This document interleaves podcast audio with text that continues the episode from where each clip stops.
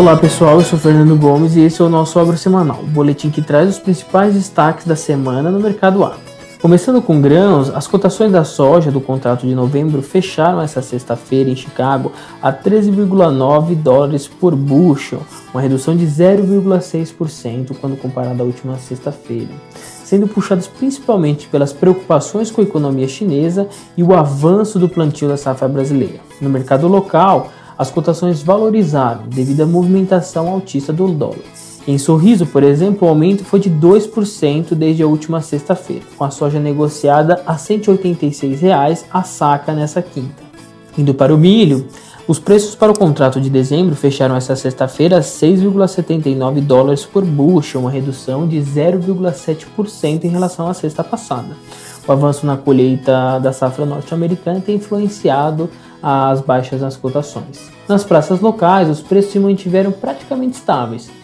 Em Campinas, por exemplo, o milho fechou essa quinta cotado na casa dos 85 reais a saca.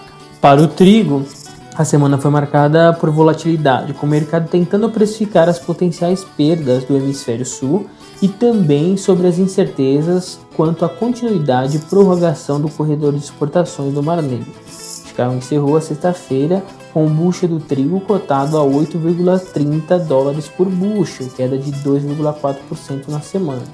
No mercado doméstico, a chuva que atrapalha o andamento da colheita e a qualidade do cereal põe a indústria em atenção, e para reter o bom trigo é necessário aumentar os preços ofertados aos produtores. E segundo o indicador CPE, a tonelada do cereal fechou a quinta-feira cotada a R$ 1.838 por tonelada, alta de 0,9 na semana.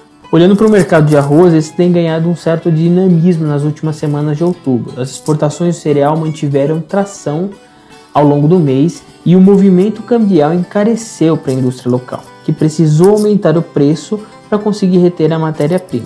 Segundo o indicador CPEA, o arroz em casca no Rio Grande do Sul encerrou a quinta-feira cotada acima de 80 reais a saca, alta de 1% na semana. Dentro da porteira, os produtores seguem focados no plantio do arroz que segundo a Conab, a área plantada já corresponde a 35,4% até o dia 22 de outubro. Para o algodão, foi a sétima semana sucessiva de quedas em Nova York. A cotação da fibra natural caiu 8,9% nessa semana, encerrando a sexta-feira em 7,21 centes de dólar por libra peso. O receio da demanda mais fraca por parte de uma economia mais arrefecida pode ter pesado para os agentes de mercado nessa semana, e a Pluma alcançou o menor patamar dos últimos dois anos.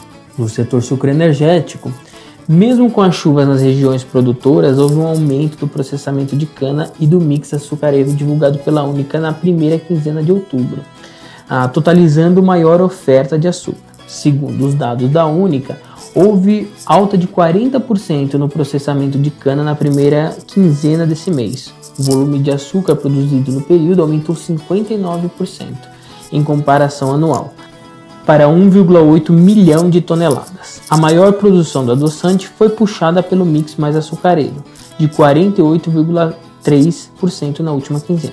O Demerara encerrou em Nova York essa semana cotado a 17,6 centes de dólar por libra peso, queda de 4,4% em 7 dias.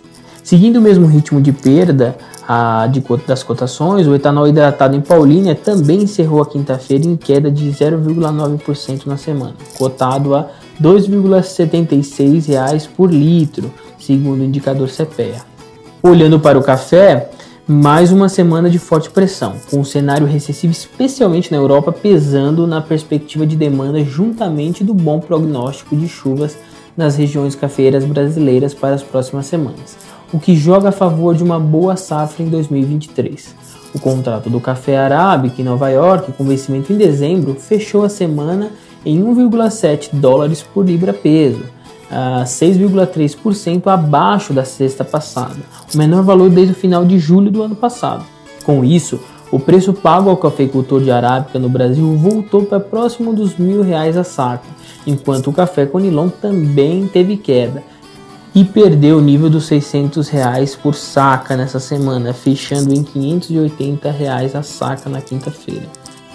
Nas proteínas animais, o indicador CPE do boi gordo fechou a quinta-feira próximo dos 295 reais arroba, estável frente à sexta-feira passada, enquanto no mercado futuro o vencimento em dezembro recuperou 2,5% frente ao fechamento da semana passada, em 291 reais arroba, após sucessivas quedas nas últimas semanas. Em contrapartida, a carcaça casada foi na direção contrária e perdeu 3% na semana, assim como a carcaça suína, que também cedeu 2,4% quando comparado com a sexta passada. Na avicultura de corte, o setor entrou em alerta no Brasil após a confirmação de dois focos de gripe aviária na Colômbia próximos da divisa com o Panamá. Dado o risco do avanço da enfermidade na América do Sul, fez com que a Associação Brasileira de Proteína Animal pedisse reforço ao Ministério da Agricultura na defesa das fronteiras, portos e aeroportos, sendo esse tema muito importante a ser acompanhado.